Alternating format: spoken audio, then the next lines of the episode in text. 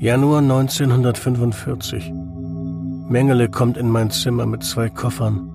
Den einen gibt er mir und sagt, passen Sie gut darauf auf, mein Freund. Ziehen Sie sich an, wir müssen gehen. Er wartet auf uns im Arbeitslager des KZ mit seinem Opelwagen. Er kam zurück, um mich zu retten. 10. Januar. Die russische Offensive hat begonnen. Ich ziehe mich an. Soll ich mit ihm gehen? Oder soll ich bleiben? Ich bin gegangen. Ich habe gesagt, gehen Sie der Sache nach. Versuchen Sie jetzt, äh, da das angestrebte Projekt die Edition dieses Textes nun nicht mehr äh, ansteht, äh, untersuchen Sie jetzt, wie es zu dieser Fälschung gekommen ist, wie das alles, was dahinter steckt. Betätigen Sie sich als Detektiv.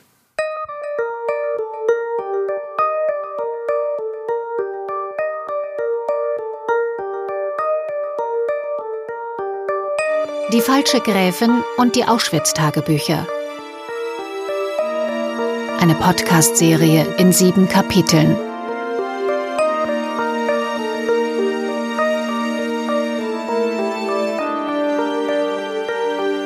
Kapitel 4 Aus rechtlichen Gründen haben wir die Namen einiger Beteiligten geändert.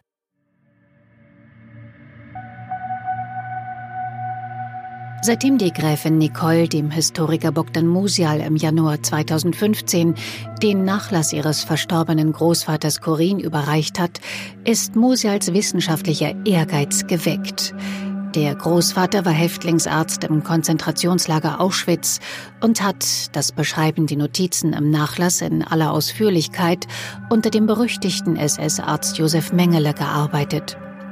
Material, von dem der Historiker Musial bisher nur träumen konnte. Denn die Arbeit der Häftlingsärztinnen und Ärzte, vor allem unter dem Auschwitz-Arzt Mengele, ist ein bislang kaum erforschtes Feld. Wenn das stimmt, was drin ist, ungefähr, das wird nicht eine kleine Sensation, sondern eine große. Auch historisch und medizinisch. Als Musial im Dezember 2015 wieder einmal durch die Memoiren des Großvaters Corin blättert, haben er und sein ungarischer Kollege Kemin sich bereits ein gutes Jahr lang intensiv mit der Untersuchung des Nachlasses beschäftigt. Und mit einem Mal ist all das wertlos. Musial stößt in den handschriftlichen Notizen des Großvaters auf eine Ziffernfolge. 0048 338 448015. Die Nummer von Mengele. Ich war wie geflasht. Alles, an dem er seit dem Anruf der Gräfin im Januar 2014 gearbeitet hat, alle Reisen, alle Übersetzungen und Forschungsansätze, alles umsonst. Denn mit einem Mal ist klar, das ist eine Fälschung.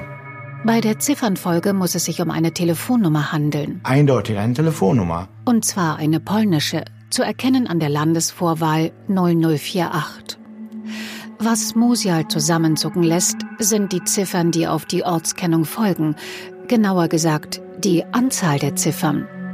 844, 801, 5, sieben Ziffern. Siebenstellige Telefonnummern, da ist sich der Historiker sicher, existieren in Polen definitiv noch nicht in den 1960er Jahren. Der Eintrag in den Memoiren ist aber auf den 18. November 1964 datiert. Das ist eine Fälschung? Ich habe aber keinen Beweis natürlich, weil ich wusste nicht, was die Zahl bedeutete. Aber ich war fest davon überzeugt, handelt es sich um eine polnische Nummer. Musial recherchiert sofort zu polnischen Telefonnummern. Und tatsächlich, siebenstellige Nummern wurden in Polen erst im Jahr 2001 eingeführt. 2001 war Corinne, der vermeintliche Autor der Memoiren, allerdings nach Angaben der Gräfin Nicole bereits seit 24 Jahren tot. Der Historiker entscheidet, Ruhe zu bewahren. Er spricht zunächst mit niemandem darüber. Um seine Fälschungsthese zu überprüfen, schickt er seinem Übersetzer Kemmen zum ersten Mal längere Memoirenpassagen von bis zu zehn Seiten, aber auch ihn lässt er zunächst im Unwissen über seine Entdeckung. Bisher hatte er es immer vermieden, zusammenhängende Passagen zu senden, da die Gräfin Nicole den Verdacht geäußert hatte, Kemmen könnte den Nachlass womöglich selbst veröffentlichen. Musial will herausfinden, ob der Übersetzer womöglich stilistische Unstimmigkeiten im Text findet, die ebenfalls auf eine Fälschung hindeuten. Kurze Zeit später telefonieren die beiden. Da habe ich ihn gefragt, hast du schon entziffert? Ja, so, äh, ja, habe ich, aber weißt du was? Am Telefon erzählt mir Folgendes. Und ich habe das Gefühl, sagt er, dass das irgendwie, der Text irgendwie, äh, sagt er, äh, Stilbrüche sind drin. Musial vertraut Kemmins Expertise. Der war an der Uni. Äh, der hatte mit Studenten zu tun gehabt, genauso wie ich. Und man merkt das, wenn man so erfahren geschult ist, man merkt, jemand abschreibt. Das passt nicht zu der Person. Und wenn man zwei, drei Autoren sind, das merkt man, dass es nicht ein Autor ist. Eigentlich merkt man das. Also erfordert natürlich große Erfahrung in dieser Sprache. Musial erzählt seinem Kollegen Janusz Kemen daraufhin von der Telefonnummer, die er in den Aufzeichnungen gefunden hat und von seinem Verdacht. Und wir haben geskypt, wir haben uns beide gesehen. Janusz, weißt du, was ich jetzt mache? Ich rufe jetzt die Nummer an. Und ich habe das Hörer genommen, zack, zack, zack, die Nummer. Und dann zack, meldet sich jemand. Zu Musials Überraschung meldet sich am anderen Ende eine Mitarbeiterin der Gedenkstätte Auschwitz. Und ich war eigentlich nicht vorbereitet auf das Gespräch. Da habe ich äh, ganz gesagt, okay, ich habe mich vertan, bitte, ich muss was anderes und Dankeschön. Um besser zusammenarbeiten zu können, fliegt Kemmen zu Musial nach Alfeld in Niedersachsen. Im Gepäck das Buch eines anderen Autors, das die Fälschung nun eindeutig beweist. Da sagte, schau mal, das ist das Buch von einem Autor und das sind alle Stellen, die ich gefunden habe in den Aufzeichnungen, die plagiert sind. Das war eine ganze Menge. Ganze Passagen finden sich eins zu eins in Corins Aufzeichnungen wieder. Setzen sich die Memoiren vollständig aus Plagiaten zusammen? Doch zunächst soll es nochmal um die Textstelle gehen, in der die Telefonnummer auftaucht. Die vollständige Übersetzung lautet Ich hatte einen sehr netten Patienten aus Ungarn, aus Budapest. Dr. Gyula Motorza wäre fast Premierminister von Kanada geworden. Seine Telefonnummer in Polen war 0048 338 448015. Die Nummer von Mengele. Dass dies nicht die Nummer von Mengele oder Dr. Motorza ist, wissen Musial und Kemmen bereits. Sie recherchieren und finden ein ungarisches Buch mit dem irreführenden Titel Ruf Dr. Mengele an, Telefonnummer 0048 33 844 8015. Es ist dieselbe Nummer wie in den Aufzeichnungen. Im Vorwort schreibt der Autor sogar, dass dies die Telefonnummer der Gedenkstätte Auschwitz ist. Der Fälscher oder die Fälscherin hat die Nummer also scheinbar übernommen, ohne das Vorwort aufmerksam genug zu lesen. Und nicht nur das, Musial und sein Kollege finden in dem ungarischen Buch weitere Stellen, die genau so auch in den Memoiren stehen. Musial und sein Kollege beginnen, in den Aufzeichnungen gezielt nach Plagiaten zu suchen. Musials Sohn, selbst angehender Historiker, unterstützt die beiden. Sie bemerken schnell, die Memoiren sind eine bunte Collage aus Sachtexten von ungarischen Dichtern und Schriftstellern. Sie stammen aus Zeitschriften, Zeitungsartikeln und Büchern, die in Ungarn teilweise eine nur sehr kleine Auflage hatten. Einige Passagen weisen sogar Ähnlichkeiten mit dem Erinnerungsbericht des ungarisch-jüdischen Häftlingsarztes Nyisli auf. Bestimmte Elemente sind übernommen worden, wortwörtlich. Einiges wurden ein bisschen geändert, angepasst, aber auch von dieses emotionale, äh, diese Gefühle von dem Großvater, die kommen von dem Fälscher.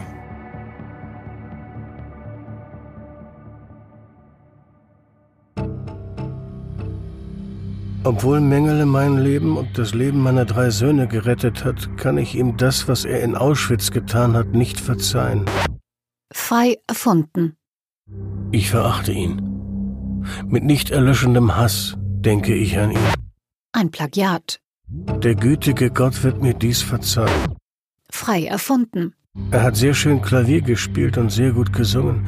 Ich habe von ihm Ein Plagiat, aber umformuliert. Südamerikanische Motive bekommen, die er mir eigenhändig geschnitzt hat.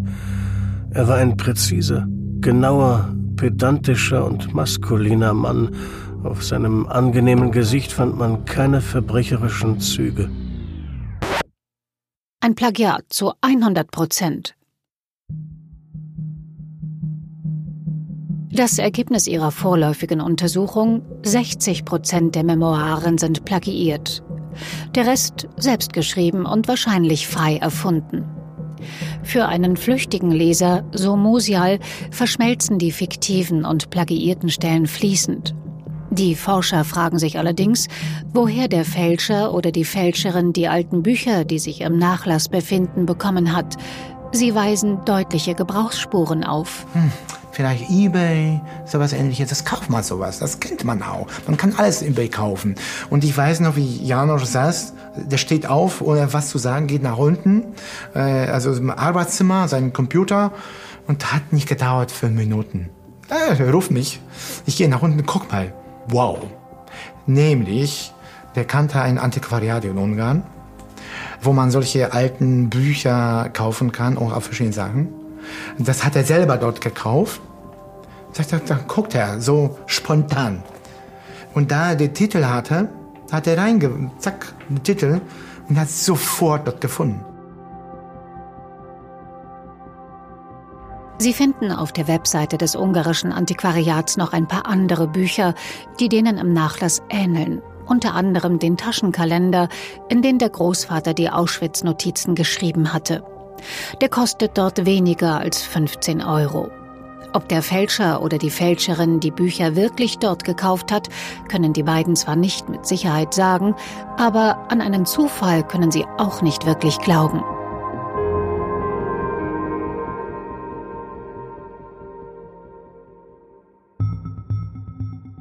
Wenn die Memoiren des Großvaters oder das Herzstück, wie es die Gräfin nannte, gefälscht sind, was ist dann mit den stichwortartigen Auschwitz-Notizen aus der ersten Übergabe? Sind sie ebenfalls gefälscht? Würde das die merkwürdigen Passagen mit dem fragwürdigen Hitlerbesuch erklären? Die Tür geht auf. Generäle und ein Marschalloberst kommen rein mit einem Marschallstab. Der Führer, Schämt sich denn dieser verrückte Hitler nicht? Das kann nicht sein. Ich wusste schon, dass es nicht stimmt. Das weiß jeder Historiker. Das weiß jeder Historiker, der sich damit befasst. Hitler war nie in Auschwitz, auch nie in einem KZ. Also geschweige denn in Auschwitz. Auf der anderen Seite würde ein Fälscher, der einerseits so echt aussehende Dokumente produziert, jemals eine inhaltlich derart leicht als unwahr zu entlarvende Geschichte fabrizieren? Aber was wäre, so Mosi als Überlegung, wenn genau darin die Raffinesse besteht? Er und Kemmen besprechen ihre nächsten Schritte. Wollen wir jetzt nochmal mit allen Texten entziffern, übersetzen und suchen?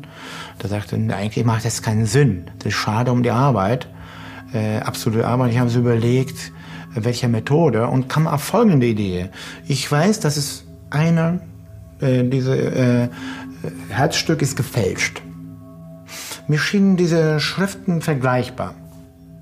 Da habe ich überlegt, dann nehme ich einen Schriftexperten oder Expertin. Ich nehme die Proben von allen Schriften mit der Frage, ob das derselbe Autor ist oder nicht. Musial kontaktiert eine Schriftgutachterin in Warschau.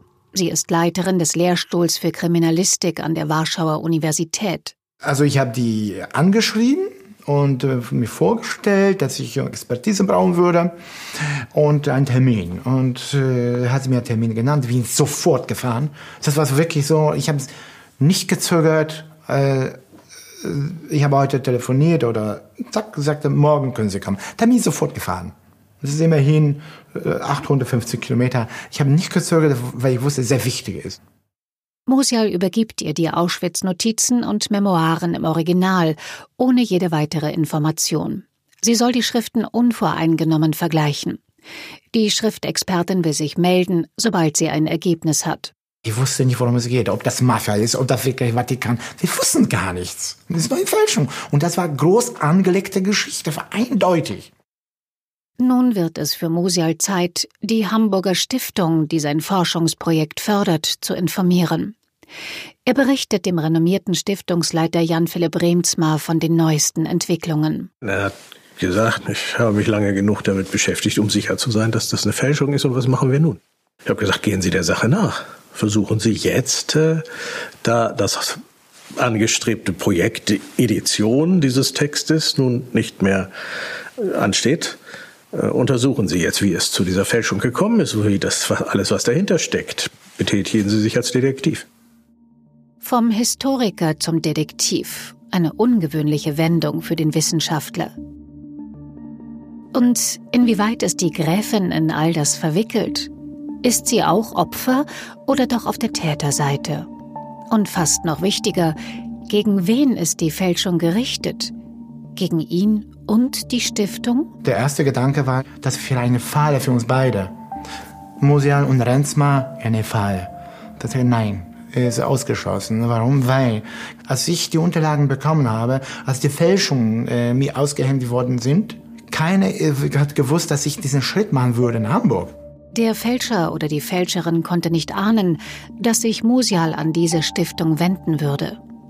Ist die Fälschung also gegen ihn allein gerichtet? Stiftung wäre natürlich schon interessant als Objekt eines Betruges oder Stern oder Spiegel oder was anderes, aber nicht Bogdan Musial aus Allwelt. Also so wichtig bin ich auch nicht, da bin ich selbstkritisch genug zu wissen. Äh, da ging davon aus, muss was anderes gewesen sein. Im Januar 2016 bekommt Musial die Ergebnisse des Schriftvergleichs. Und tatsächlich, beide Schriftstücke, sowohl die Auschwitz-Notizen als auch die Memoiren, stammen von ein und derselben Person. Da war für mich ganz klar, dass es alles gefälscht ist. Auch die Texte in den Auschwitz-Notizen erweisen sich vorwiegend als Plagiate. Diese fragmentarischen und oft schwer zu entschlüsselnden Notizen hatte Musial immer als in Eile gekritzelte Gedächtnisstützen des Großvaters betrachtet. Deswegen hatte er nicht hinterfragt, warum sie so losgelöst voneinander sind. Die Recherchen ergeben zum Beispiel, dass einzeln aufgelistete Personennamen eine gemeinsame Quelle haben, die Süddeutsche Zeitung. Dort waren im Januar 2015 die Namen von Auschwitz-Überlebenden abgedruckt worden mit Foto und Häftlingsnummer. Der Fälscher oder die Fälscherin hatte ein paar der Namen einfach übernommen und ebenfalls untereinander notiert.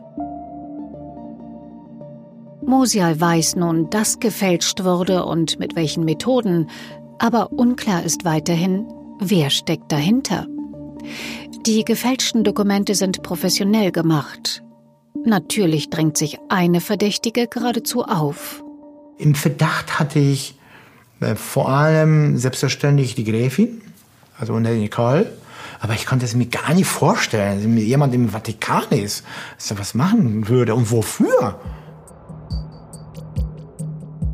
Sie hatte den Nachlass ins Spiel gebracht und war diejenige, die zielsicher die Memoiren aus dem Bücherstapel gezogen hatte.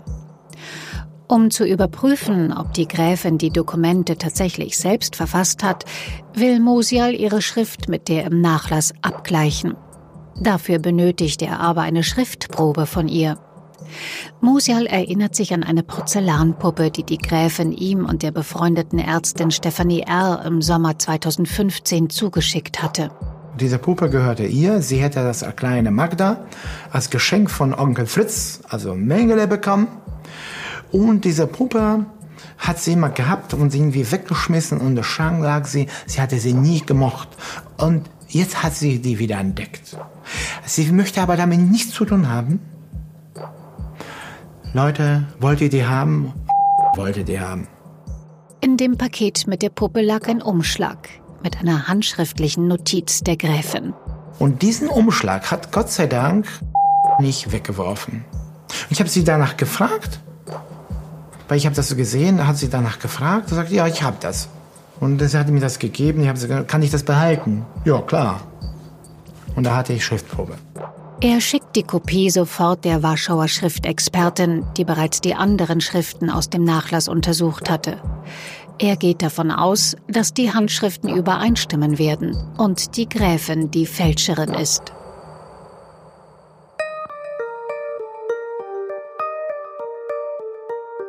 In der Zwischenzeit im März 2016 waren Musial und Stefanie R., die mittlerweile auch Bescheid weiß, mit der Gräfin Nicole nach Budapest.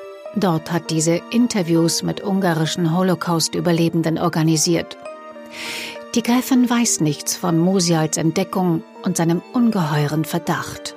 Ich wollte die Nicole beobachten, die im Blick haben. Ich wollte, also für mich waren die nicht Interviews interessant an sich, sondern die Nicole, wie sie, wie sie sich verhält. Die Gräfin scheut keine Kosten. Ihr privater Fahrer chauffiert die drei durch die Stadt. Sie übernachten auf Einladung der Gräfin im Budapester Kempinski Hotel. Die Zimmer sind auf ihren Namen reserviert. Professor Dr. Botjani Santagotai, die Gräfin zeigt ihnen auch ein Kinderheim, das sie seit 2013 mit Hilfe der Spenden der Freundin Angelika B. unterstützt. Man kannte die äh, Nicole dort, war sehr als Wohltäterin. Das habe ich auch gesehen, deswegen war es verwirrt. Hier ist die Fälscherin, war ich sicher, relativ sicher. Und hier ist sie bekannt als Wohltäterin. Und sie haben sie so empfangen. Während der Reise erzählt Musial der Gräfin von seinen vermeintlichen Fortschritten, die Memoiren könnten bald veröffentlicht werden, die Untersuchung der Auschwitz-Notizen sei aber noch nicht abgeschlossen. Die Gräfin freut sich über diese Nachricht und sie kündigt weitere Dokumente ihres verstorbenen Großvaters an, die in der Zwischenzeit aufgetaucht seien. Als bei einem Besuch einer Synagoge alle Besucherinnen und Besucher ihre Pässe beim Wachmann abgeben müssen, kommt Musial eine Idee. Da sagte ich, wow, das ist für mich die Gelegenheit, doch einen Blick zu werfen, aber unauffällig. Ihn interessiert der Pass der Gräfin. Er beobachtet, dass der Sicherheitsbeamte mit ihren Pässen fertig ist und geht auf ihn zu. Ach, das mache ich. Ich nehme die, ich werde verteilen. Ich habe diesen äh, in die Hand genommen. Ich drehe mich um, gehe wie zur Synagoge. In diesem Augenblick kommt aus der Synagoge Gräfin mit den anderen. Und sie sieht mich mit den Pässen. Sie ist keine 30 Meter von Mosial entfernt. Man hat gesehen Entsetzen in ihrem Gesicht und sie stürzte sich wortwörtlich in meine Richtung und die rannte auf mich zu mit dem, das ist mein Pass. Sie reißt Mosial den Pass aus den Händen, noch bevor er die Chance hatte, einen Blick darauf zu werfen. Ich war natürlich nicht imstande, was zu tun. Ich habe natürlich völlig unschuldig gespielt. Oh, dein Pass, habe abgegeben. Und da wusste ich schon, die hat viel mehr da etwas zu verbergen. Und eine ganze Menge. Sonst hätte sie nicht so entsetzt reagiert. An den letzten Tagen der Budapest-Reise spricht Musial den Privatfahrer der Gräfin an. Von ihm erfährt er, dass sie sich schon seit 25 Jahren kennen. Immer wenn die Gräfin nach Budapest komme, fahre er sie. Was ist mit ihrem Bekannten, dem Privatsekretär des Papstes, will Musial wissen. Ja, er kommt immer mit Nicole, sagt der. Doch auf die Frage, wie oft das passiere, antwortet der Fahrer dann plötzlich sehr ausweichend. Später erfährt Mosial von Stefanie R., dass die Gräfin in Gegenwart ihres Fahrers nicht so vorsichtig mit ihrem Pass umgeht. Stefanie hatte beobachtet, wie sie ihm am Flughafen den Pass ohne Umstände überreicht hatte. Monat später, im April 2016, bekommt Mosial einen 60-seitigen Bericht der Schriftgutachterin. Jetzt wird er herausfinden, ob und wie tief die Gräfin tatsächlich in die Fälschung verstrickt ist. Zunächst erfährt er aber, in welchem Zeitraum die Dokumente aus dem Nachlass entstanden sind. Der Gutachterin ist aufgefallen, dass sich die Handschrift in den Auschwitz-Notizen und den Memoiren nicht verändert hat, trotz des angeblich 30-jährigen Zeitraums, in dem die beiden Dokumente entstanden sind. Sie schlussfolgert, die sind alle etwa im gleichen Zeitraum entstanden in einer Person, und zwar die nicht besonders alt ist. Laut Gutachterin ist die Person zwischen 30 und Anfang 60, denn nur in diesem Zeitraum ist eine Handschrift derart stabil. Danach vergrößert sich die Schrift nach und nach, die Zeichenabstände nehmen zu. Urheber dieser Schriftstücke ist jemand, der geistig fit ist und auch körperlich, der kein Zitterhand ist und äh, also konnte keine äh, alte Person gewesen sein, wie sagen wir so 90-Jähriger oder 80-Jähriger. Die Mitte 60-jährige Gräfin könnte also in das Profil passen. Dann die Ergebnisse des Schriftvergleichs. Und tatsächlich, die Handschrift der Auschwitz-Notizen und der Memoiren stimmen überein mit der Schriftprobe der Gräfin. Die Gräfin steckt hinter der Fälschung. Und ich war nicht überrascht, ich hatte nur Bestätigung. Die Frage ist nun, steckt die Gräfin allein hinter dieser Fälschung? Die umfangreichen und ineinandergreifenden Falsifikate erfordern ein immenses Maß an historischem Wissen. Sofort schießt Musial ein weiterer Gedanke in den Kopf. Wenn die Gräfin die Dokumente gefälscht hat, was hat sie noch vorgetäuscht? Ist sie wirklich Ärztin? Ist sie wirklich Vatikanärztin? Dazu mehr in Kapitel 5. Die falsche Gräfin und die Auschwitz-Tagebücher. Eine Podcast-Serie in sieben Kapiteln. Dieser Podcast entstand in Zusammenarbeit mit ZDF Info. In der ZDF Mediathek gibt es eine Fernsehdoku, die sich auch dem Thema des Podcasts widmet. Abgezockt, die Auschwitz-Tagebücher. Der Link dazu befindet sich in den Show Notes zu dieser Episode. Eine Produktion von 4000 Hertz Studio im Auftrag von Argon Lab. Weitere Podcasts von Argon Lab auf podcast.argon-verlag.de. Neuigkeiten zu unseren Podcasts gibt's bei Facebook und Instagram.